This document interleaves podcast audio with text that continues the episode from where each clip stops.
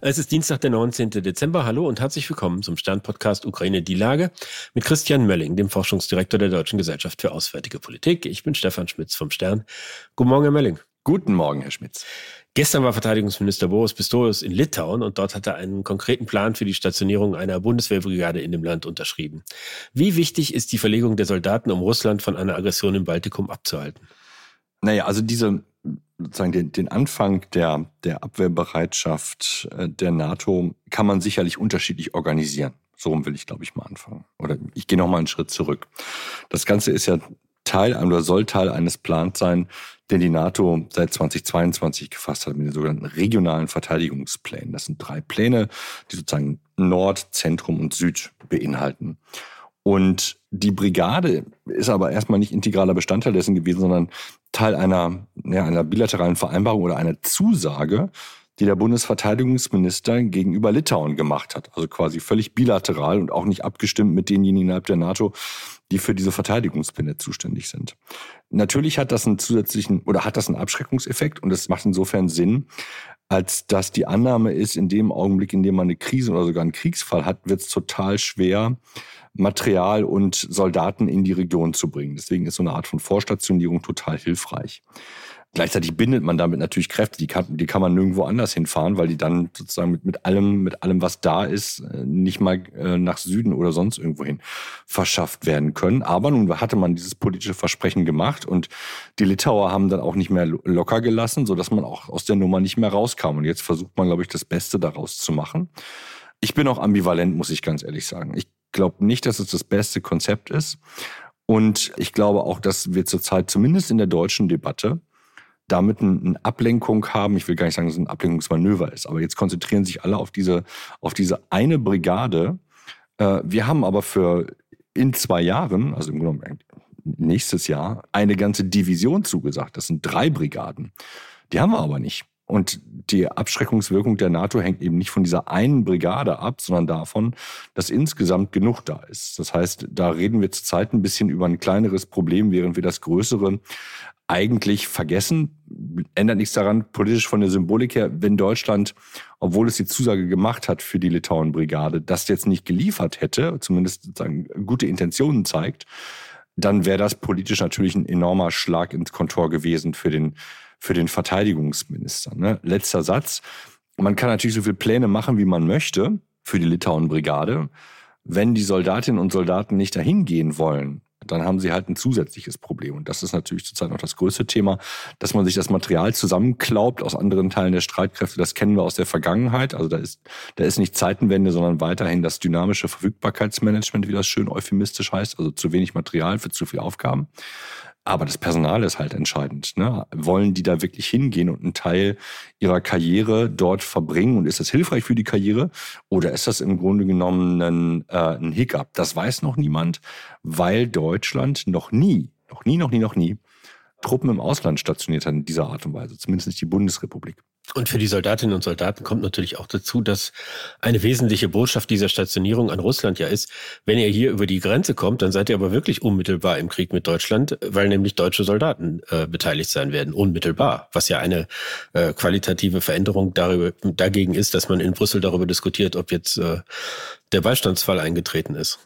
Das stimmt, das hat einen, äh, hat einen enormen Vorteil, weil die Frage, äh, sterben deutsche Soldaten für äh, Tallinn oder Riga äh, oder Vilnius, auf einmal eine ganz andere Realität wird, weil die nämlich schon vor Ort sind. Da haben Sie total recht. Das heißt also, man kann sich nicht mehr so einfach aus der Affäre ziehen. Der Handlungsdruck für Deutschland wird größer. Von daher ist das schon, ich sag mal, politisch strategisch ganz schlau, die, den Wackelkandidaten Deutschland nochmal ganz anders mit, mit einzubinden. Ne? Absolut. Ich habe eher die Sorge, dass das Ding irgendwo in zwei, drei Jahren stirbt weil man merkt, verdammt, wir kriegen einfach die Leute nicht zusammen, die da hingehen. Dann muss man irgendwie so ein Face-Saving Bailout bei der ganzen Sache machen. Sie sprachen eben von guten Intentionen, die Deutschland zeigen müsse. Schwingt da mit, dass es vielleicht auch schon scheitert, bevor überhaupt der erste Soldat dort angekommen ist? Nee, die ersten Soldaten sind ja schon da. Also so eine Sache äh, dauert nicht nur bei den deutschen Streitkräften, sondern insgesamt sehr lange. Ne, da wird viel vorauskommen, es wird geplant, angeguckt. Man muss ja auch sagen, was brauchen wir eigentlich an Installationen für das Material, das dahin gebracht werden muss. Das läuft und da kann man auch davon ausgehen, dass das, was da geplant ist, erstmal äh, ordentlich ist, im besten deutschen Sinne ordentlich ist. Ein Satz vielleicht noch zu den, es sind ja nicht nur die Deutschen da, sondern äh, der Versuch ist ja insgesamt das Risiko zu multilateralisieren, also viele Staaten von vornherein dort mit einzubinden. Und ein Teil der Rechnung ist, sowohl die Briten als auch die Franzosen gleich mit vor Ort zu haben, auch wenn die nicht Teil dieser Brigade sind, aber in der Region zu haben, um damit von vornherein zwei europäische Nuklearmächte auch mit im Spiel zu haben und die Unsicherheit für Russland zu erhöhen. Was passiert denn, wenn wir versuchen, da so einen kleinen Landgrab zu machen? Unterm Strich bleibt dass äh, es für Russland in jedem Falle mit dem Risiko eines ganz großen Krieges äh, verbunden wäre, dort irgendwas anzustellen. Äh, Wladimir Putin hat jetzt wieder gesagt, er habe nicht die Absicht oder Russland habe nicht die Absicht, Krieg gegen NATO-Länder zu führen. So muss man ihm nicht unbedingt glauben, aber in diesem Fall spricht auch einiges dafür, dass er recht hat, oder? Dass er die Wahrheit sagt. Also ich glaube, man kann, man kann dieses Argument von zwei Seiten angehen. Das eine ist sozusagen die, die unterstellte Irrationalität, die wir oder das macht er doch nicht. Ich versuche es mal so einfach zu sagen. Und gleichzeitig ähm, haben das ganz viele äh, bei dem zweiten Überfall auf, auf die Ukraine auch gesagt, der macht das nicht.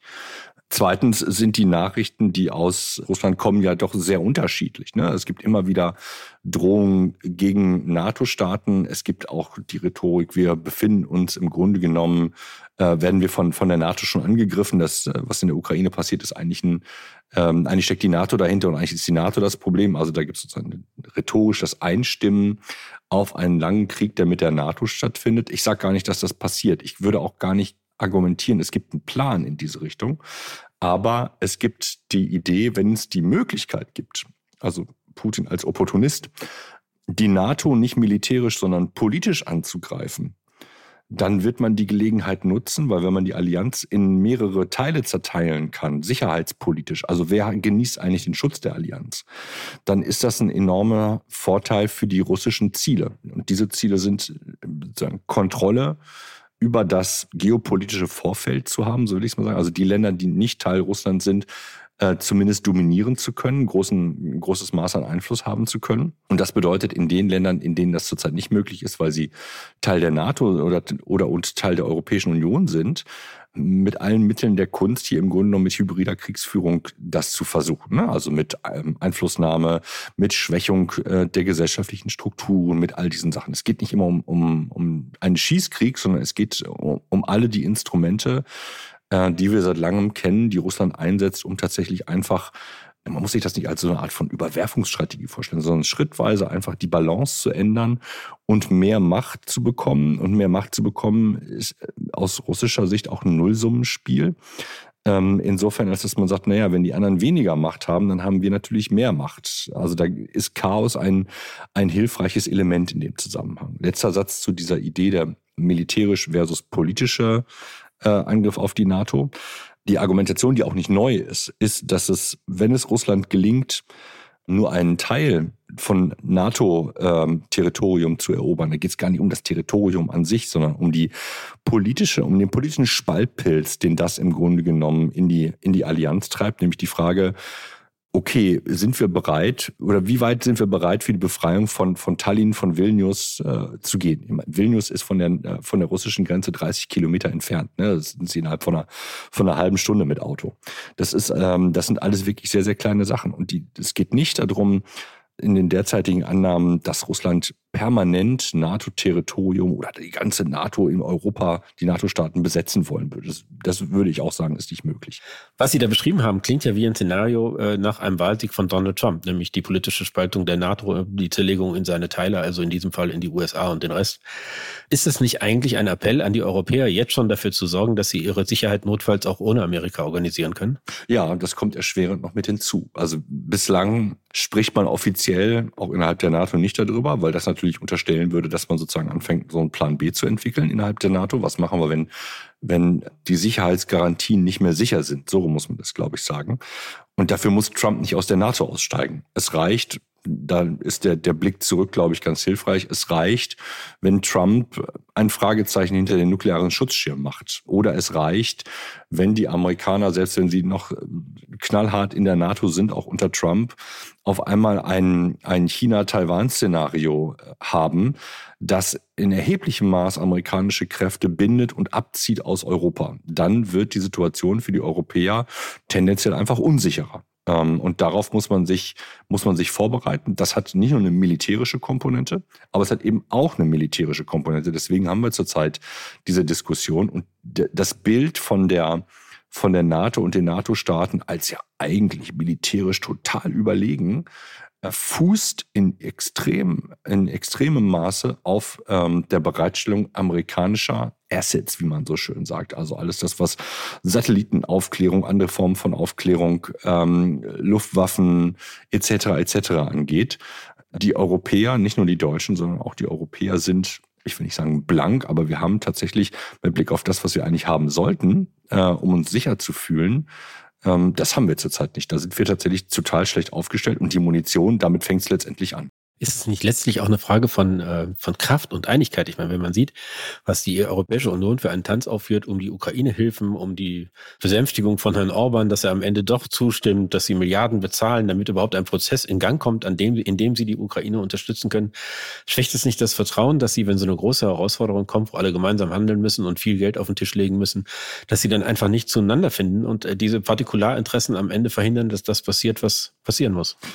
Das ist tatsächlich ein Risiko. Im, im Kontext der, der weiteren Finanzierung der Ukraine hat man natürlich noch Alternativen, das bilateral zu machen.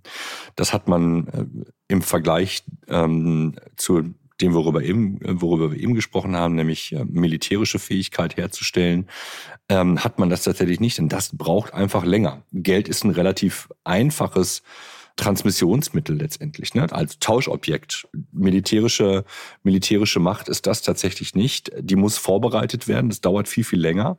Und weil nicht jeder das einzeln komplett bereitstellen kann, muss man sich halt zusammentun. Muss sich das so vorstellen, wenn wir jetzt bei dem Geld bleiben. Jeder kann einen Euro bereitstellen.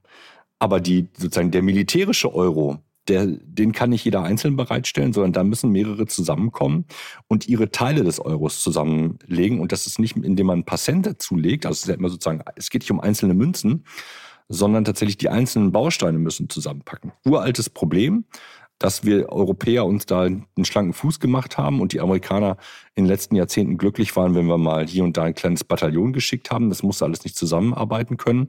Jetzt auf einmal muss es das. Und das ist seit 2014 eine Riesenherausforderung, die die NATO bislang noch nicht gestemmt hat, das hinzukriegen. Das heißt, Sie haben eben von den Assets gesprochen, die die Amerikaner zur Verfügung stellen und die eigentlich sozusagen das Rückgrat und der Grundstock äh, des Bündnisses sind. Gehört dazu eben auch die politische Führung, dass wir, wenn da ein Vakuum entsteht, ein Riesenproblem haben, weil dann alle durcheinander laufen und äh, man irgendwie einen langen Prozess braucht, um wieder neue Strukturen zu schaffen, die das dann eben auch organisieren können. Genau. Neue Strukturen zu schaffen wäre wahrscheinlich das, das Schwerste, was man sich vorstellen kann. Aber ich glaube, der Anfangspunkt ist, nur über politische Einigkeit entsteht militärische Macht in diesem Kontext. Die NATO ist, wenn sie zusammenarbeitet, das größte äh, militärische und politische Bündnis ähm, der Welt und oder auch das stärkste. Aber, und genau deshalb, ist halt die politische Einigkeit auch der wesentliche Zielpunkt der anderen Akteure, also insbesondere Russlands. Wenn es gelingt, die NATO in unterschiedliche Zonen von Sicherheit zu, zu verwandeln. Ne? Also die Amerikaner auf der einen Seite, ähm, Europa auf der anderen Seite, das ist die alte Denke, aber auch die transatlantische Trennung, aber auch wenn es jetzt zusätzlich noch gelingt, unterschiedliche Sicherheitszonen in Europa zu etablieren zwischen den alten NATO-Mitgliedern und den neuen NATO-Mitgliedern und oder ne, Ukraine spielt dann ja auch noch eine Rolle mit da drin. Dann äh, stellt sich die Frage nach, wie solidarisch sind wir eigentlich, wie stark ist die politische Gemeinschaft eigentlich, welche konkreten Schritte sind wir denn bereit zu unternehmen, um die anderen zu verteidigen. Also die Solidarität oder der Kanzler hat ähm, genannt, jeden Quadratzentimeter des NATO-Territoriums zu verteidigen. Ja, findet das denn dann wirklich statt? Und wenn diese Frage, findet das statt, immer größer wird, das Fragezeichen dahinter immer größer wird, dann schwächt das natürlich auch die, äh, die militärische Leistungsfähigkeit. Ich danke Ihnen, Herr Mölling. Ich danke Ihnen, Herr Schmitz. Das war Ukraine die Lage. Die nächste Folge finden Sie am Freitag bei stern.de, RTL Plus und überall, wo es Podcasts gibt. Schönen Dank und einen guten Tag.